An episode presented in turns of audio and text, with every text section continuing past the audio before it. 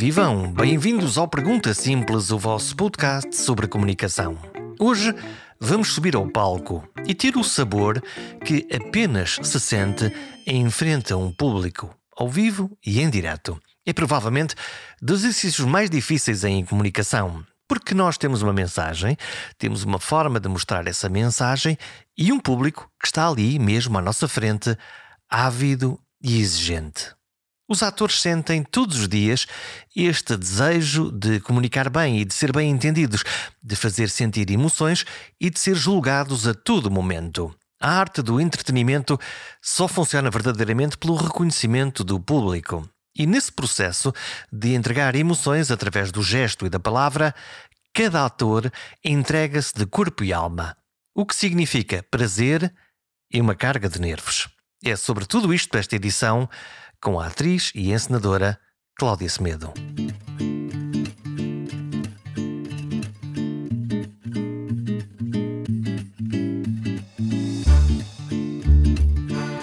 A voz pode contar grandes histórias pela intuação, pelas pausas, pelo ritmo das palavras.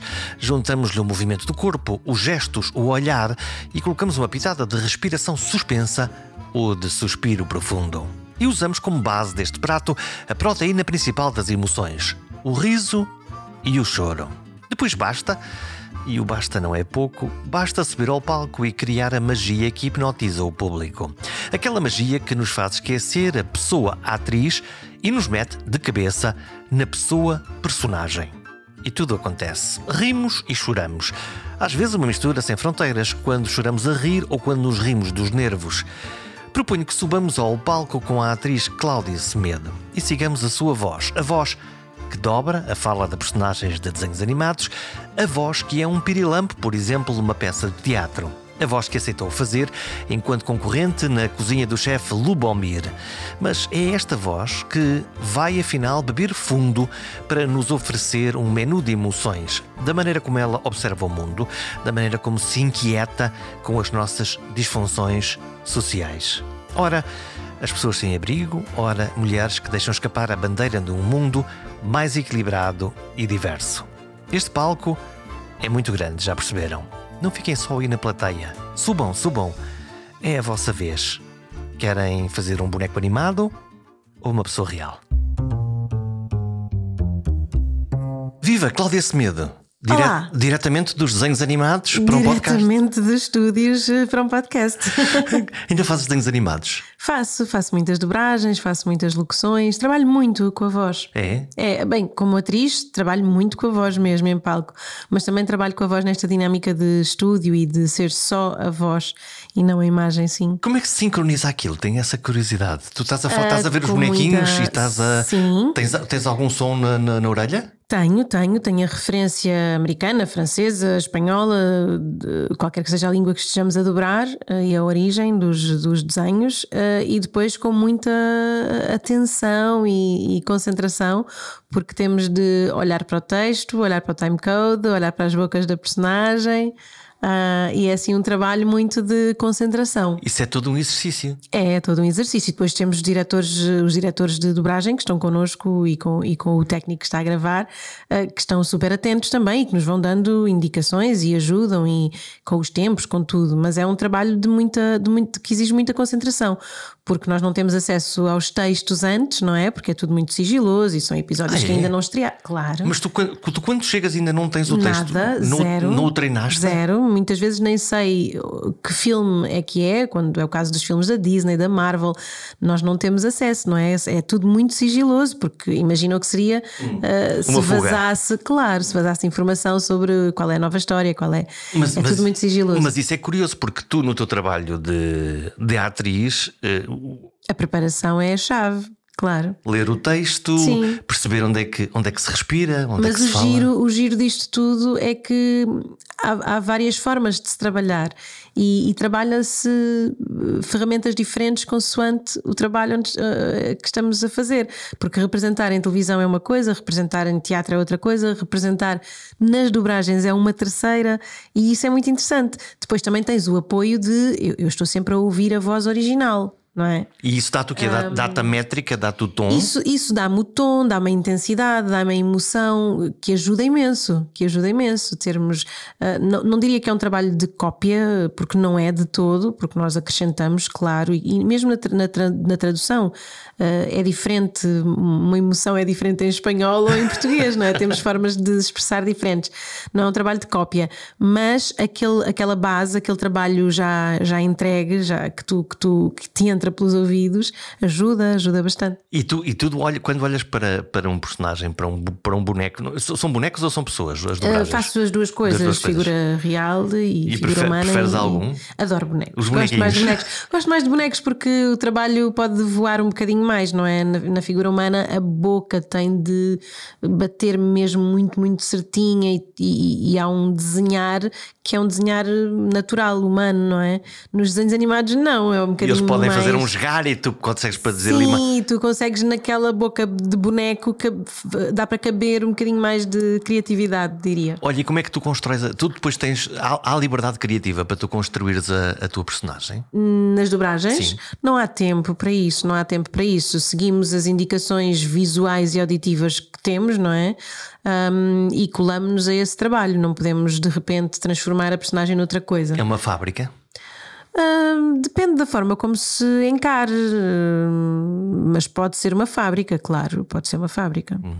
Olha, eu, já agora, a propósito das, das dobragens e dos desenhos animados, aí tu tens o teu público, provavelmente. Mas, mas eu acho que tudo é um, bocadinho, é um bocadinho fábrica na sociedade atual, não é? É. Eu acho que tens essa sensação? Tende, tenho, tenho. Acho que tudo tende para ser uma fábrica. Estamos numa, numa época em que tudo tem de ser vendável, tudo tem de ser para, para muita gente, muitos números, muitos seguidores, muito. Acho que vivemos muito nesse ramo-ramo do para fora. Há uma fuçanga, uma espécie de. Ai, muito, muito. Em todas as áreas. Em todas as áreas. Sinto que há, que há muito isso em todas as áreas. Então, e como é que, como é que uma criativa como tu. Como é que é o teu processo criativo? Como é que é o meu processo, processo criativo? Depende. É, é em que, a fazer o quê? Ok, como escolha. Atriz, como atriz, como encenadora, como apresentadora. É, é, que eu felizmente trabalho com criatividade a muitos níveis na minha hum, vida. E, e os processos são sempre diferentes? São, são, sempre diferentes. Sempre diferentes. Eu acho que é isso que, que é encantador e, e delicioso na arte. É porque estás sempre a reinventar, estás-te sempre a reinventar, estás sempre a descobrir novas formas de fazer, estás sempre em contacto com temas diferentes, estás sempre. Eu, eu parto muito, há uma base, não é? Eu parto muito da observação do mundo. Há, há um lugar de, de observação do mundo que me interessa muito na arte que eu escolho fazer. Um, Isso em concreto é o quê? Isso em concreto é eu quando tenho o poder de criar e, e enquanto encenadora e enquanto diretora de um teatro, um, eu parto sempre do que me inquieta. Normalmente não, não sou não sou de todo, não tenho esse perfil de ser a pessoa que vai buscar o clássico, aquele texto já conhecido. Vamos lá buscar o Shakespeare desta vida que é para adoro, reinterpretar. Adoro, adoro que me convidem para fazer, mas quando eu tenho o poder da criação desde o início, eu gosto muito de observar aquilo que me inquieta, uh, mergulhar nessa realidade, criar a partir da realidade e depois transpor para palco. E o que é, é que o te inquieta? que mais me interessa. Posso dizer o que é que já me inquietou, que me continua a inquietar, porque não está de todo resolvido e até tem-se vindo a agravar bastante, mas o meu primeiro trabalho enquanto encenadora nesta lógica de uma ideia original e conceber desde o início todo, todo o objeto artístico. a minha primeira peça chama-se Zé Alguém e é a história de um sem-abrigo. Inquieta-me muito esta coisa de haver pessoas que não têm, não têm outra possibilidade que não a rua para dormir uh, inquieta-me muito e, e, neste momento, isto foi em 2020, mas neste momento eu acho que a crise habitacional trouxe Pior esta coisa, atenção. É? Pior, há muita, há muita gente na rua. Consegues perceber um, um fenómeno de como é que num país rico que somos nós conseguimos. Estás a ser irónico? Estás a não, falar não, a sério? Não, não, acho que nós somos um país rico. Quer dizer, de vez em quando. Rico, rico em que. Rico economicamente, em termos de dinheiro, somos um país rico. Se nós olharmos para a escala do, do mundo, não é? Quer dizer, nós comparamos sempre com os muito ricos, não é? E dizemos, ah, em relação à Alemanha ou à França. Sim, sim. sim. Mas, mas, mas, mas um temos país... muita gente pobre, não é? Certo. Há muita gente pobre em Portugal. Mas não é estranho que há quase uma cegueira de, de não solidariedade, não é? Porque o número de recursos era suficiente para garantir que ninguém tivesse fome, que ninguém estivesse na rua. Sim, Sim, mas eu acho, eu, eu acho honestamente que a ambição e o poder é sempre muito desmedido, não é? E a mim custa-me muito, custa-me muito como é que de repente temos dinheiro para tanta coisa e para estas coisas essenciais que são dar condições dignas de vida a todas as pessoas. Achas que é dinheiro ou é uma espécie de apatia social? Ah, acho que é dinheiro, porque não é porque eu e tu não nos preocupamos com isso, que não é o caso, não é? Que até nos preocupamos, um, mas não é porque no individual alguém não se preocupa que as coisas não acontecem, porque eu acho que a solidariedade é uma coisa muito bonita, mas há coisas que é o Estado que tem de garantir. Uh, e que se nessa esfera as coisas não estão a ser discutidas, não podemos depois querer que sejam as pessoas a comprar um pão e a dar a alguém com quem se cruzem, que se, que se cruzem na rua ou a garantir condições. Quer dizer, isto tem de ser uma medida que vem de uma estrutura um, estatal, não é? Que pense nessa questão social, não é? Eu estava a pensar até na, na, quase naquele fenómeno de desensibilização que é tu um dia passas pelo sem-abrigo e ficas chocado. Sim. No segundo dia uh, ficas um bocadinho menos chocado. Sim. No terceiro dia passou a ser normal. Sim. E no quarto dia olhas para o lado. Sim. Isto não tem a ver com dinheiro. Não, isto não tem a ver com dinheiro. Isto tem, isso tem a ver com, acho eu, Uh, eu tenho, estou a tentar contrariar esta minha uh, forma de estar dogmática na vida, mas acho que isso tem, tem que ver com a nossa necessidade de sobrevivência. Se tu vivesses todos os dias uh, inquieto por tudo o que está errado, eu acho que nós facilmente ficaríamos todos loucos. Sim facilmente ficaríamos todos loucos. E portanto defendemos uma espécie de pragmatismo é uma para defesa, conseguir é uma defesa, sobreviver. é um mecanismo de defesa porque senão não sobrevives, não é?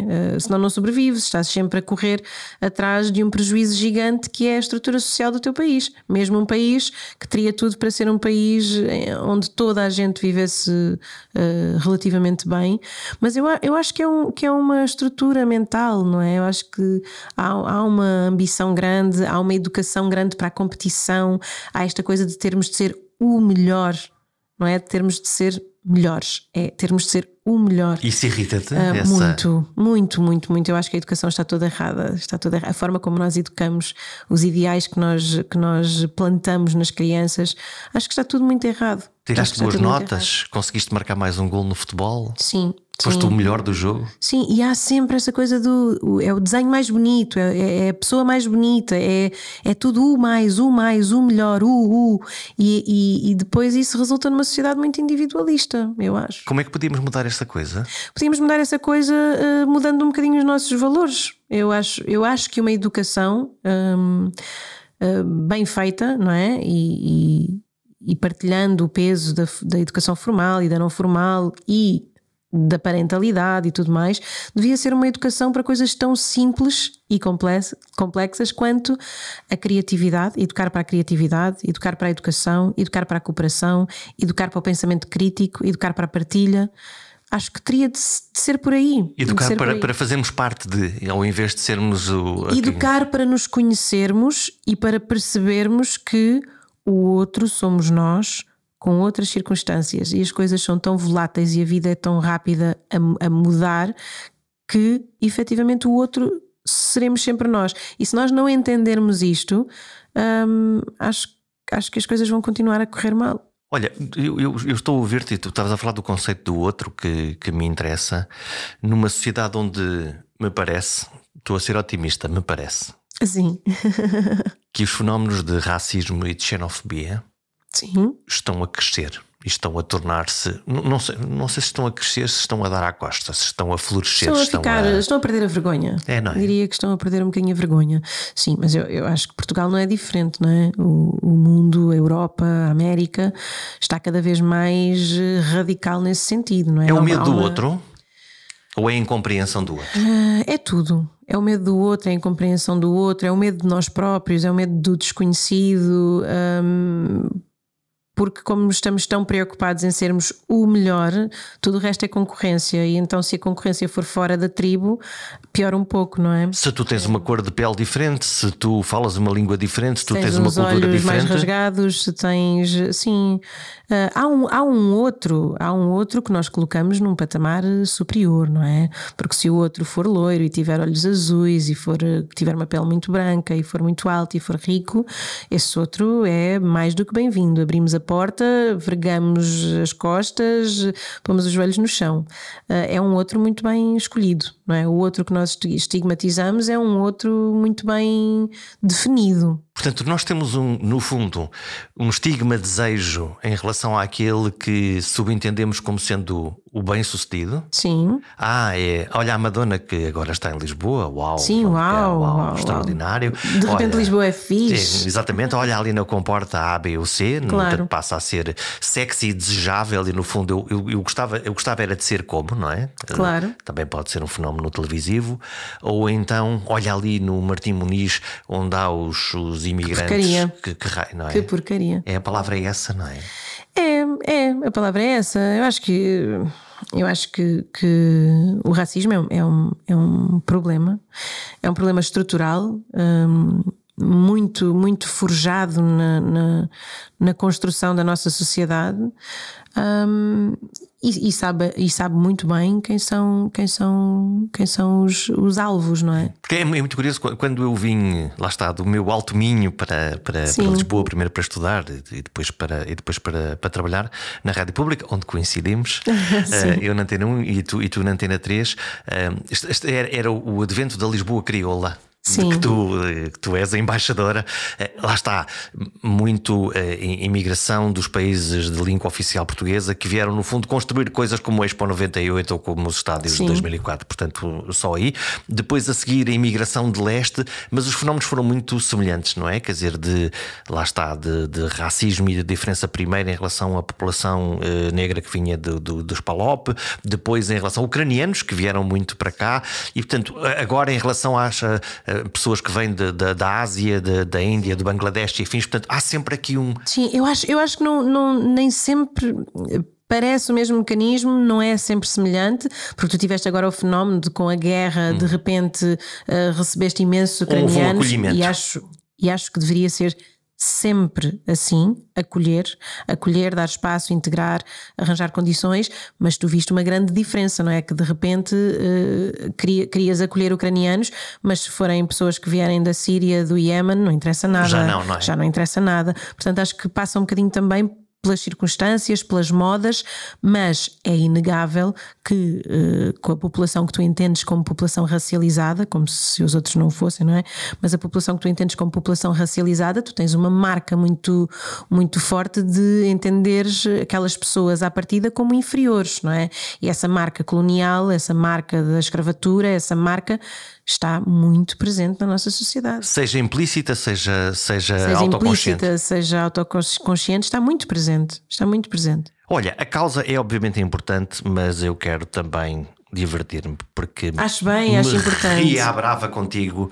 uh, Comigo? Uh, com, contigo. Já, a, queima, já, a queimar bifes. Não, a queimar, a queima, a queimar bifes e a queimar bochechas. É, não, não, a deixar bifes crus e a queimar bochechas. não sejam as tuas. É porque eu, eu era para abrir por aqui, porque eu acho que esta descrição é maravilhosa. Alguém escreve sobre ti na internet, vi eu, já vou dizer quem é. Mulher doce, inteligente, bem-humorada, otimista, trabalhadora, empenhada, talentosa e destemida. quem, escreve, quem escreve isto é o homem do coração de pedra, o chefe Lubomir. Sim. Este, este, homem consegue escrever isto assim. Tu, para quem não sabe, tu, tu, provavelmente toda a gente sabe, Tu meteste numa cozinha profissional? É verdade. Aceitei o desafio de entrar na cozinha do inferno, no Hell's Kitchen. e com o chefe como, é que, como é que foi a experiência? Foi ótima, foi ótima. Sabes que ele tem aparentemente um coração empedernido, hum. mas, mas ele, é um, ele é um manteiguinhas, como lhe chamava Pedro Granger. Ele é um, ele, é um, ele é um personagem. Certo? Nós, nós vemos o personagem. Ele é um personagem, é um personagem muito, muito real. Não, não, não é de grandes, não é de grandes encenações nem de grandes ficções. Ele viveu a guerra, ele, ele, ele vem para Portugal a fugir Sim. da guerra e depois, na realidade, torna-se português. Ele é um português no Sim, sentido sim. de alma e coração. Sim, e ele, é- ele é um homem que passou por muita coisa e acredito que o, que o coração dele tenha eh, eh, criado uma espécie de carapaça, mas muito de proteção, sabes? Porque eu acho que quando ele se apaixona, ele é muito.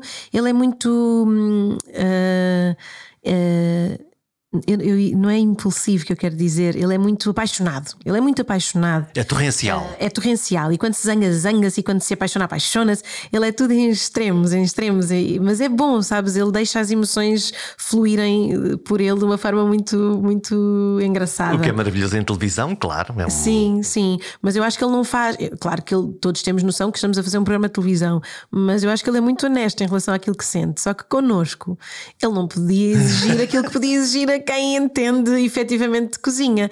E eu acho que ele eh, apaixonou-se, eu acho que ele apaixonou-se um bocadinho por nós.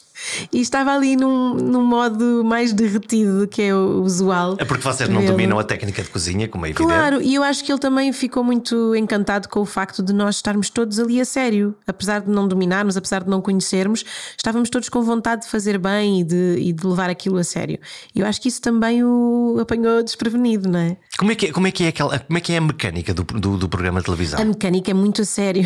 Eu, eu, quando fui, achava que, que ia ser um bocadinho mais brincadeira, não é? Um bocadinho mais programa de televisão. Mas não.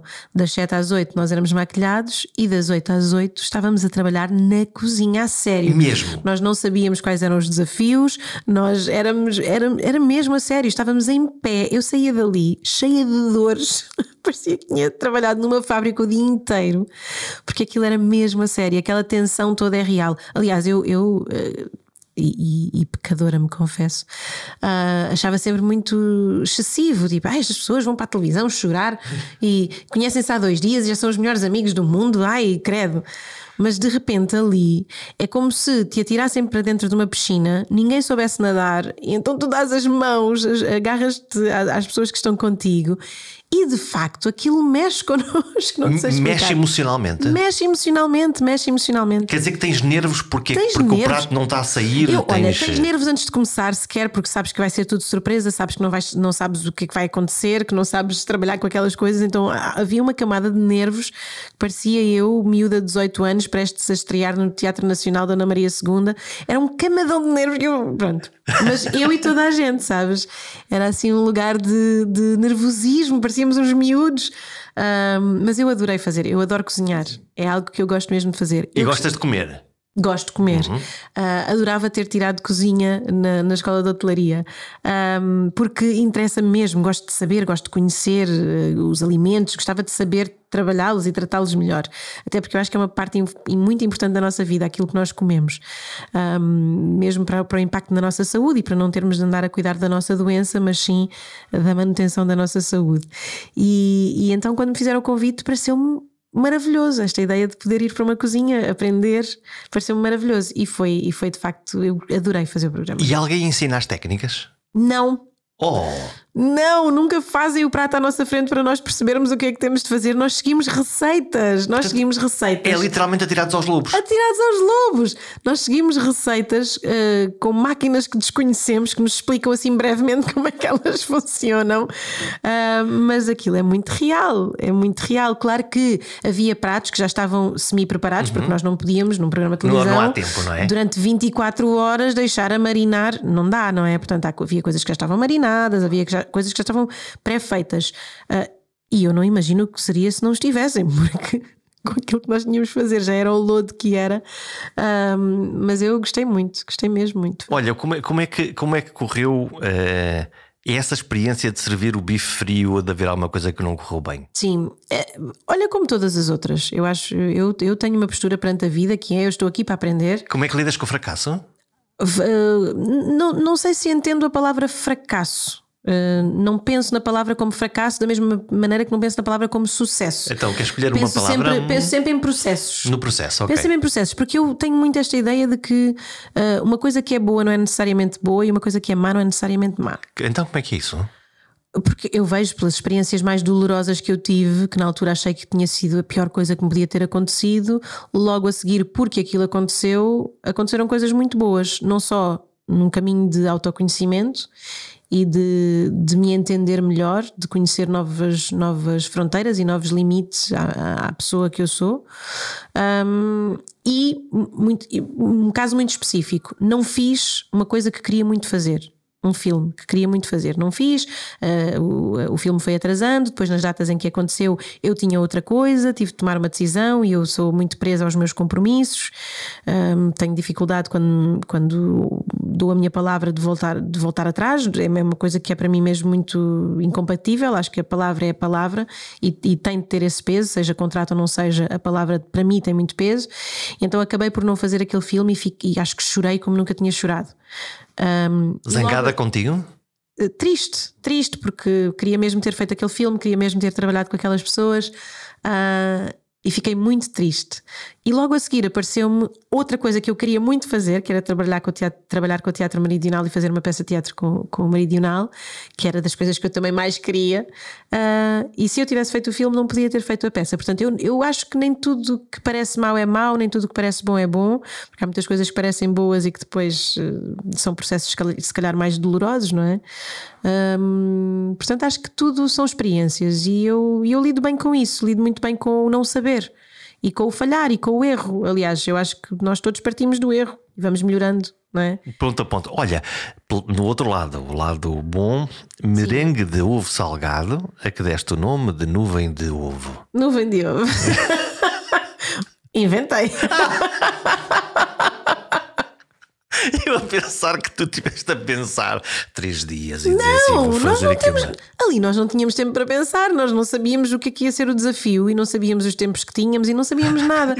Aquilo era tudo um bocadinho inventado eu, na hora. Eu, eu, estou a notar aqui uma coisa: tua, o, o padrão da tua vida é uma lufa-lufa. É. Tu dizes, eu vou aos desenhos animados, não sei, deram-me um texto, agora tenho que fazer. Agora vou para uma cozinha profissional 12 horas e agora inventei uma nuvem de. Do... Mas eu adoro isso. Eu adoro isso. Eu, eu, eu, não, eu lido muito bem com o não saber. E lido muito bem com o aprender, lido muito bem com o falhar e com o errar e com o ir errando melhor, não é? Errar, errar melhor, errar menos. Olha, e o que é que é nuvem de ovo já agora? Porque agora, agora, tenho, agora tenho curiosidade. Sim, então. Isso é o quê? o que eu fiz foi separei a gema da Clara, bati a Clara em castelo. Fizeste, é, é uma coisa boa para início Sim. de conversa. Eu próprio, que não sei quase nada de cozinha. Mas a minha ideia era, eu queria fazer algo muito visualmente impactante. Então pensei. É televisão, no fundo, não Sim, é? Sim, então pensei, onde, quando é que o ovo é mais impactante? Quando tem volume, não é?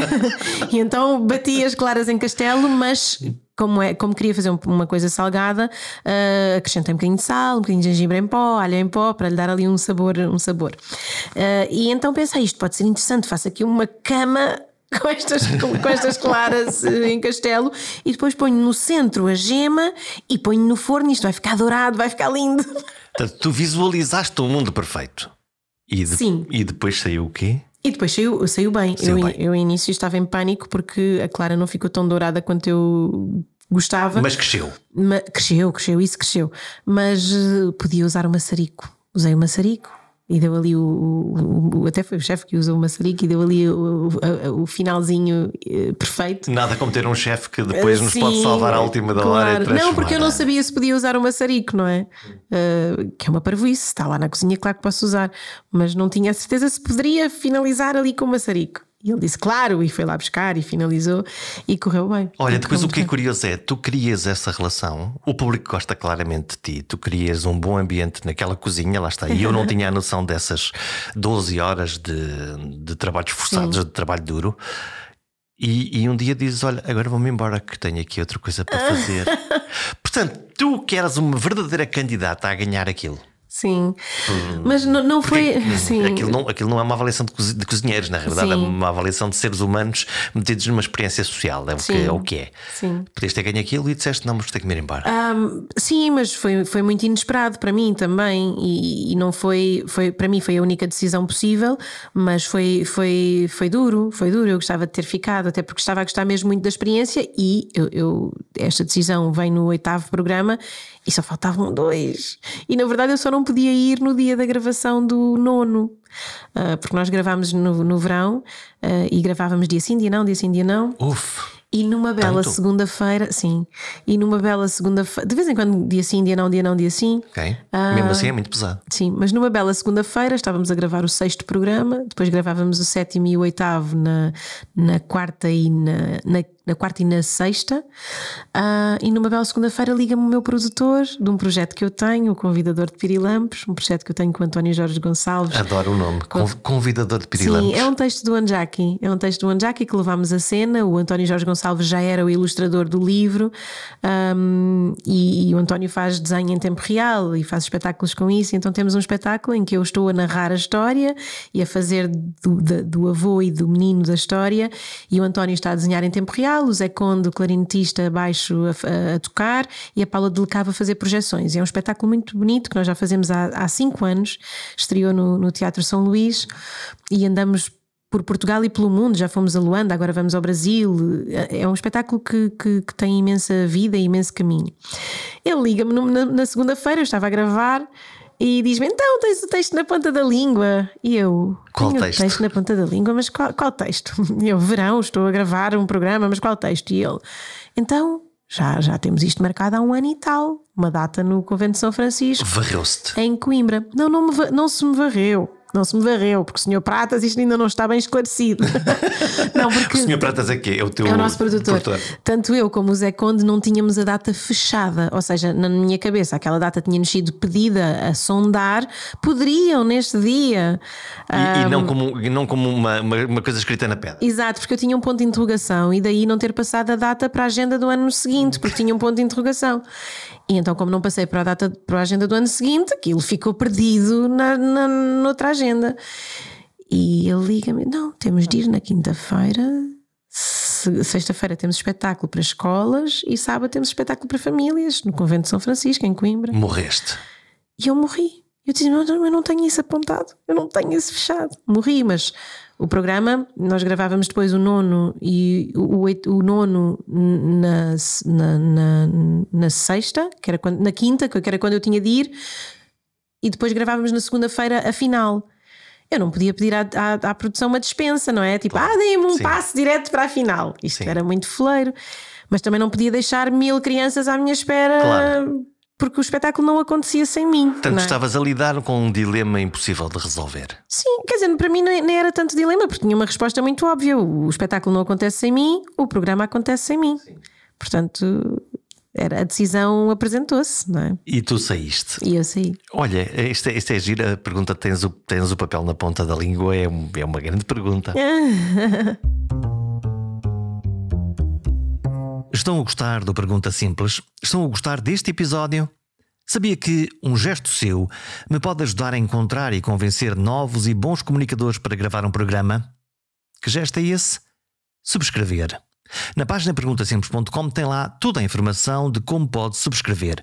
Pode ser por e-mail, mas pode ser, ainda mais fácil, subscrevendo no seu telemóvel através de aplicações gratuitas como o Spotify, o Apple ou o Google Podcasts. Assim, cada vez que houver um novo episódio, ele aparece de forma mágica no seu telefone. É a melhor forma de escutar o Pergunta Simples. Como é que se sente um ator? Como é que tu te sentes num palco? Depende. Já me senti de formas muito diferentes. Normalmente tenho uma vontade muito grande de ir para palco. Normalmente não sou aquela atriz que fica nervosa, tipo, ai, vamos fazer isto. Normalmente não sofro, estou numa ansiedade muito grande porque quero muito mostrar aquilo que fizemos. Uma quero muito ansiedade partilhar. Boa, ótima. Normalmente sinto-me muito bem em palco.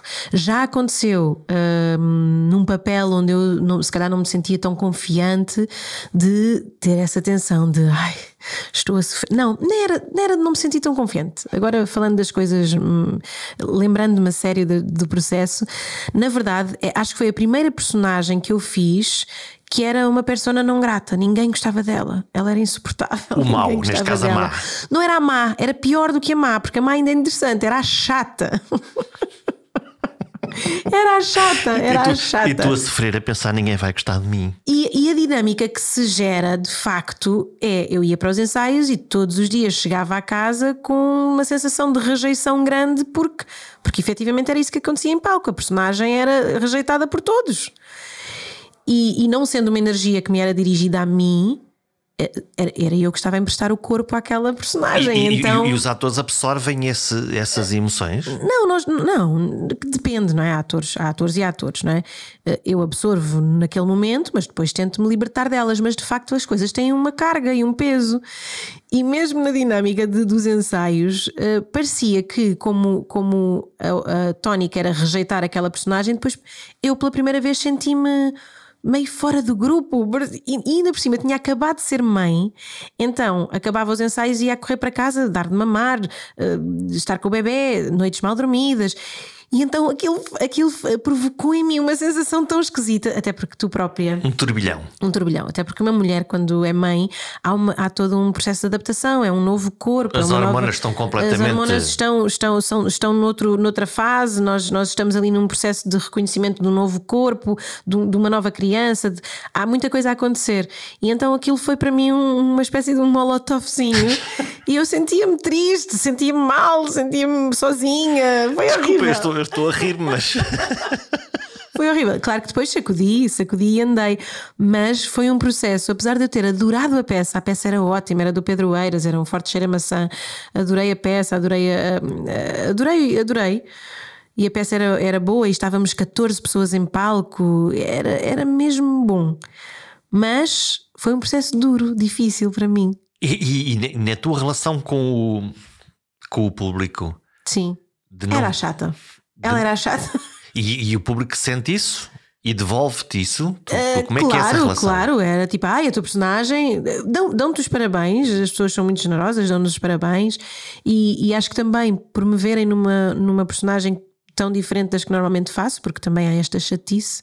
Normalmente escolhem-nos para personagens que mais ou menos escolam a nossa a percepção que as pessoas têm de nós, não há é? Há um perfil. Há um perfil. Vamos há um perfil e acho isso muito Vamos... chato. É, porquê? Porque um ator quer é desafios, não é? Um ator quer é sair da sua zona de conforto, um ator quer é fazer, quer trabalhar com os condimentos que não trabalha no seu dia a dia para a pessoa que é. Queres, é? queres trabalhar uma espécie de elasticidade claro, criativa? Eu quero trabalhar a maldade, eu quero trabalhar o ódio, que são coisas que eu não trabalho no meu dia a dia, que não canalizo para mim, não é? E então... Porque o teu perfil, lá está, é de, de, uma rapariga que é bonita, que é simpática, que é empática e, portanto, estará talhada. Sim, normalmente eu tenho sempre personagens que são a, a enfermeira, a médica, a amiga, a querida, a professora, a doce. E eu gosto de trabalhar com coisas que não são minhas. E apetecia de ser a psicopata, a vingadora. Apetecia-me, a bêbada, a louca, a má, apetecia-me, apetecia-me. A chata dispenso, que já fiz e não sei se gostei muito. Olha, isto eu já fiz, não se importa, arranjem outro casting, porque por mim eu já dei. A chata não, a chata, a chata não. não. Pronto, então está arrumada. Mas, mas eu, eu, como atriz, gosto de sair da minha zona de conforto. Essa coisa de andar sempre a repetir mais ou menos personagens parecidas. Claro que nada é igual e claro que tento sempre encontrar coisas um bocadinho diferentes um, e explorar características um bocadinho diferentes, mas depois há uma direção, não é? E pedem-te coisas mais específicas. Mas eu gosto é de sair da minha zona de conforto. Pedem-te o quê? Mas há, há, um texto, não é? E Sim, um há um conjunto texto. E, e, e depois pedem-te o quê? Portanto, aquilo não é, não é uma leitura falada do texto, é mais do que isso. Não, nós trabalhamos, nós, nós em teatro estamos dois meses, três meses a ensaiar uh, as peças e depois os, os nossos encenadores, encenadoras vão nos direcionando, não é? De quer mais isto, quer mais aquilo, uh, trabalha mais assim, ou pensa nisto, ou põe-te naquela situação, vão-nos dando. Há uma modelação?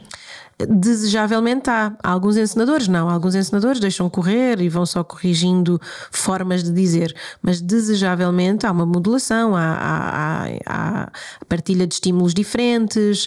Uh, há discussão sobre aquilo que está a ser feito. Pergunta difícil: quem é que, é, quem é que são os grandes encenadores e quem é que são aqueles que tu, enfim. Quem é que são os grandes os encenadores? Grandes. Com quem é que tu gostas de trabalhar? Ah, há, há, muitos, há muitos grandes encenadores, grandes encenadoras, pessoas com quem ainda não trabalhei, uh, pessoas que admiro. Tive a sorte de me estrear com a Fernanda Lapa. Uh, Pronto, quer era, dizer, tu também era... não, não fazes por menos, não é? Agora vamos escolher aqui. É a Fernanda Lapa que eu Tive quero a sorte de me estrear com a Fernanda Lapa, que foi muito especial, porque também é um mundo muito dominado por homens e de repente. É. É, há, há, muitos homens nos lugares de direção e de poder, ainda há muitos homens. Uh, tanto que se tu pensares nos grandes teatros em Portugal, de, normalmente estão sempre homens à frente deles, não é? Isso é um o João vi... Mota à frente da Comuna, o é Carlos um viés? Avilés. É um viés? Não, é um espelho da nossa sociedade. Ainda são homens que, que estão à frente dos lugares de decisão, que estamos a trabalhar muito contra isso, não é? Ainda tens muita figura do homem branco, rico, à frente de. Mantem, mantemos o padrão mantemos, estamos a tentar quebrá-lo e há cada vez mais mulheres a aparecerem. Eu amo o trabalho da Natália Luísa, eu uh, adoro o trabalho da Cristina Carvalhal, uh, adoro o trabalho da Cuxa Carvalheiro, adoro o trabalho da, agora das mais novas, maravilhosas, da Teresa Coutinho, da Sara Barros Leitão. Eu acho que há cada vez mais mulheres a, a a reclamarem esse espaço, mas eh, foi um espaço durante muito tempo muito dominado por homens. Se tu pensares nos grandes teatros em Portugal, não é? O Teatro da Almada, o Teatro Experimental de Cascais, o Teatro da Comuna, o Teatro Aberto, pelo próprio Teatro Nacional, os diretores que passaram por lá, os diretores que estão à frente desses espaços, que foram criados por eles, muitos, não é? Obviamente, mas são homens, não é? E tu achas que não há um que o caminho para as mulheres é mais difícil? É, o caminho para as mulheres é muito mais difícil. É muito mais difícil. Um, e é muito engraçado que o próximo espetáculo que vou fazer, vou ser ensinada pela Teresa Coutinho, algo que me deixa muito feliz. E é um espetáculo com 13 mulheres e que fala um bocadinho sobre um, a, a altura da caça às bruxas naquela transição também do feudalismo para o capitalismo e de como isso foi uma forma altamente concertada e, e bem pensada, em uma estratégia bem maquinada uh, do Estado e da Igreja uh, para colocar a mulher no lugar onde ela devia estar. Aquilo mais do que uma, uma real perseguição às bruxas, e o que é isto de ser bruxa, foi uma perseguição às mulheres e ao seu lugar que ocupavam na sociedade, a possibilidade de, de conseguirem controlar os seus processos de gestação, uh, o, o, facto de estarem em lugares de conhecimento, de poder, uh, a necessidade de criar ali uma cisão na, nas congregações e agregações de mulheres, foi uma forma de as separar, de as enfraquecer, enfraquecer e de as pôr em casa para uh, serem as máquinas reprodutoras uh, gratuitas um, de trabalho familiar para que na transição para o capitalismo pudesses ter mão de obra para trabalhar. No fundo, é? um processo de submissão. Um processo de submissão.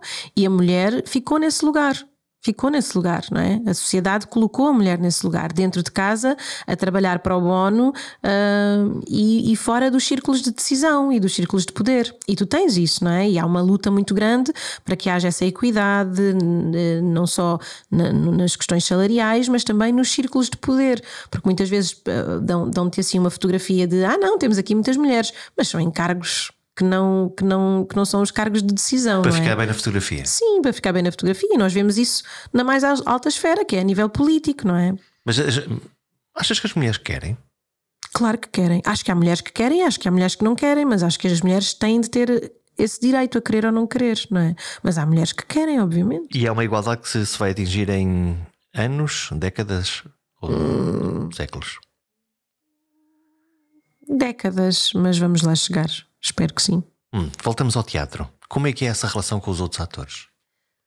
Uh, como em todos os lugares, há pessoas de quem gostamos muito, pessoas de quem gostamos menos, uh, pessoas que admiramos, pessoas que, que não admiramos. É, é, é como na vida. Ao trabalhar com outras pessoas, uh, com grandes atores, tu consegues absorver e aprender. Eu acho que e... é uma coisa mágica que acontece no teatro e, e acredito que em todos os lugares de criação, porque no teatro a primeira coisa que nós tentamos fazer é despirmos-nos, não é? Despirmos-nos de preconceitos, despirmos-nos de ideias eh, pré-concebidas e, e, e entregarmos-nos uh, a uma outra pele, a um outro papel. Uh, e, ne, e, nesse caminho nós discutimos muito as nossas ideias, as nossas visões, e eu acho que isso nos aproxima muito uns dos outros. E como trabalhamos na nossa vulnerabilidade, uh, isso aproxima-nos muito e isso leva-nos a um lugar de verdade, de partilha e, e constroem-se relações muito profundas uh, de amizade real. Eu tenho a sorte de pertencer à companhia de atores, de, de, de, de estar no, no, Teatro Municipal Amélia Rei Colasso, em Algés, e temos ali uma estrutura que é, que é mesmo uma casa, é mesmo uma família que se adora e que adora criar e, e pensar o mundo e, e, tem, e tem ali mesmo um sentido de comunidade muito grande. Mas vocês trabalham casa. com as emoções e, portanto. Sim não há maneira de escapar, é que muitas vezes há, há tensões dentro de, de, do próprio grupo. Dentro ah, há, claro. claro, mas eu acho que é super importante haver. Eu acho que também estamos a tornar numa sociedade tão politicamente correta que discutir ou discordar é uma coisa péssima. Eu adoro discutir, eu adoro discordar. De mão na anca? Adoro. O que é isto? Uh, não, de, de, mão na consciência. Mais do que na anca, de mão na consciência. Mas eu adoro esta ideia de concordamos em discordar. A tua subjetividade e a tua experiência dá-te o direito a teres uma percepção diferente sobre um assunto do que a minha subjetividade e a minha experiência, não é? Tu, tu és apaixonada nas, nas ah, discussões? super, super. Até, até roço, a teimosia, mas eu não sou nada, não sou nada. Hum, eu, eu, eu, acredito mesmo que, para, para além de, de acreditar que a verdade não é uma coisa una, acredito que há várias verdades e que elas estão consubstanciadas nas experiências de cada um, e, e não estou a falar de factos, estou a falar de verdades, não é? Uh, e, e, eu, eu acho que é mesmo importante nós podermos discutir, porque efetivamente, se estiver um 6 desenhado nesta mesa, eu vou ver um 6 e tu vais ver um 9. E estamos os dois certos. É uma questão de perspectiva. É uma questão de, de perspectiva e eu acho que nós temos de estar abertos a ouvir e a perceber de que lugar é que nos fala aquela pessoa. Olha, qual foi o teu personagem que te encheu mais a alma? Que te. Personagem que me encheu mais a alma. Ou ainda está por hum. fazer? Hum, eu, eu acho que a ideia de estar por fazer é muito interessante, não é? Porque isso mantém-nos ah, com vontade, mantém-nos com vontade de caminhar. Mas já fiz personagens eh, que gostei muito de fazer. Uh, olha, adoro fazer o espetáculo o Convidador de Pirilampos. Quando é que quando, agora vais para o Brasil? Vais fazê-lo no Brasil? Agora vamos fazer no Brasil, quando é que o em Luanda. Uh, temos datas, temos datas já sem ponto de interrogação na minha agenda. Temos datas este ano, vamos, vamos a alguns sítios que eu não sei dizer de cor. Conseguimos encontrar no, no, no site da, da companhia? Uh, não, porque não é um espetáculo da companhia de atores, okay. é um espetáculo do António Jorge Gonçalves, sim. Mas vamos estar, vamos estar em Lamego, vamos estar, vamos estar assim a passear. Portanto, dá para ver nos vários sítios. Sim. A Pirilampa vai aparecer. A Pirilampa vai aparecer. a Pirilampa avó, a Pirilampa neto avô, neste caso, por acaso faço de avô e de neto. Uh, no mesmo espetáculo? Pirilampa narradora, sim, sou narradora, avó, avô, neto e pirilampo. Sou, sou os quatro. Portanto, não se aplica a ti a frase do Hermano José, não piri, pirilamparás. Não pirilamparás. não, eu pirilamparei. Se puder pirilampar durante muito tempo, é muito engraçado porque nós somos um quarteto, mais o Nuno Pratas, eh, que nos acompanha também muitas vezes, um, e, e, e somos todos muito diferentes, temos idades diferentes, experiências diferentes. Uh, cada um toca o seu instrumento, não é? Desde músicos, atores, direta, uh, de, uh, ilustradores, desenhadores, temos profissões diferentes, somos pessoas muito diferentes, temos idades muito diferentes, mas adoramos-nos e discutimos muito, discutimos muito, é ótimo, temos perspectivas normalmente diferentes e é muito bom. Há uma discussão muito efervescente no grupo e há a possibilidade de fazer isto para o resto da nossa vida, porque eu agora tenho esta idade e se calhar estou mais próxima de ser o neto, mas uh, poderei fazê-lo até estar mais próxima de ser a, a, o avô. E é muito bonito o espetáculo, eu adoro fazer. O que é que te deixa mesmo feliz? O que é que me deixa mesmo feliz? Uh, chegar à cama e dormir descansada, de consciência tranquila. Alguém com uma alma desassossegada não deve ser fácil. Uh, durmo sempre com muitas coisas para fazer, a pensar que tenho muitas coisas para fazer, uh, muitas coisas que ainda quero fazer, muitos problemas que, que quero tocar, falar, discutir, mas deito-me em paz comigo. Deito-me em paz comigo, deito-me sempre com esta sensação de que estou a tentar fazer o melhor que sei, e isso está, isso está certo. E então deito-me sempre muito descansada. Gosto da analogia dos pirilampos, de que os pirilampos são os pontos de luz que nos alumiam que têm a capacidade de nos trazer luz e felicidade, tal como os atores, tal como as boas histórias. E como cada um de nós tem luz própria, vale ir por aí e pirilampar os outros. Fica menos escuro e mais bonito o planeta. E tu, tens pirilampado? Até para a semana.